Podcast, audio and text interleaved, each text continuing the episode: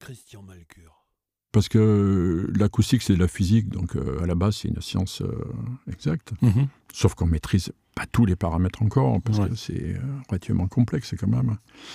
Euh, même très complexe. Mais après, euh, il y a notre façon de percevoir euh, l'acoustique d'une salle, euh, c'est-à-dire pourquoi, pourquoi un spectateur, quand il va euh, aller écouter un concert, que ce soit encore une fois classique ou, ou autre, hein, euh, dans un auditorium, euh, pourquoi il va juger l'acoustique bonne ou mauvaise Ouais.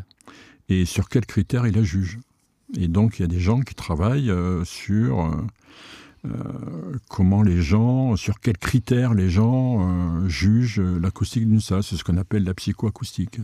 Donc les couleurs, l'éclairage. euh, Alors tout ça influe. Alors Ouais. effectivement, ils font des tests euh, dans des chambres sourdes, ils font des tests avec des images, des projections d'images, sans projection d'images, pour voir un peu comment tout ça influe. Mhm.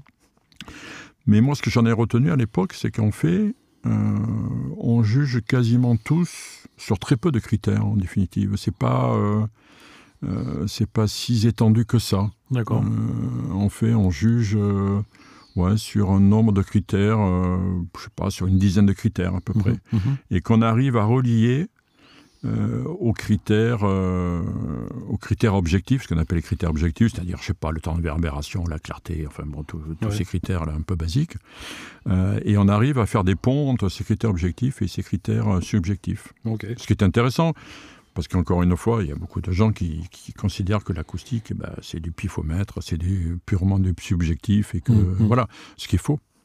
Bien sûr. Et mm, tu penses que tu as, intégré ça dans ton travail, toi, ou pas du tout?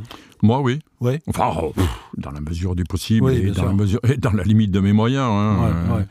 Mais un petit peu, oui. Un petit peu. Oui, oui. euh, même euh, en application dans les, encore une fois, pour les salles qui sont destinées euh, à la diffusion électroacoustique, euh, c'est des, des problèmes qu'il faut intégrer. hein, qu'il faut intégrer. On ne peut pas se contenter de dire bon ben voilà, j'ai un temps d'inverbération autour de deux secondes, c'est parfait, c'est bien. Mhm. Non, il n'y a pas que ça. Il y a des phénomènes de, de coloration, il y a des, il y a des, bon, des phénomènes de boîte propre, ça c'est évident, mais euh, il y a les répartitions de force sonore et autres, et on sait que à tout ça on est sensible. Mhm. Donc oui, j'ai- essayé.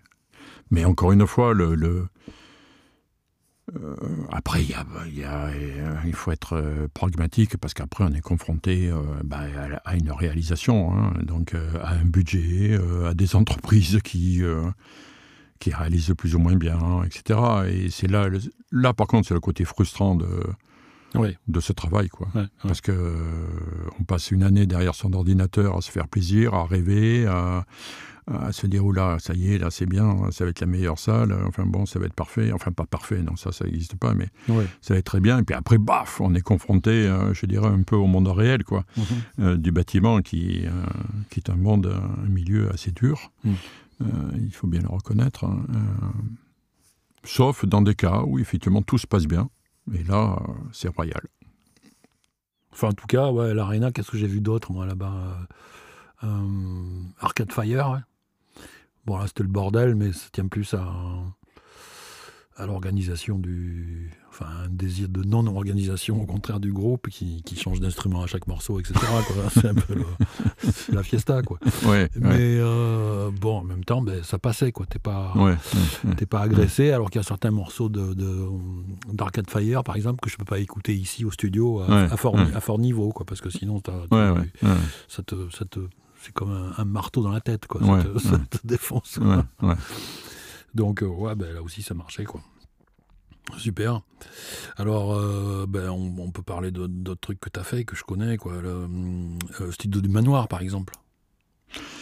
Oui, ce qui est relativement ancien, enfin ça remonte à pas mal d'années, euh, que j'ai eu l'occasion de reprendre à deux reprises. Euh, quand il a été créé, bon, c'était deux grands rectangles, il n'y avait pas spécialement d'acoustique ni rien. hein. Ouais. Euh, donc, dans un premier temps,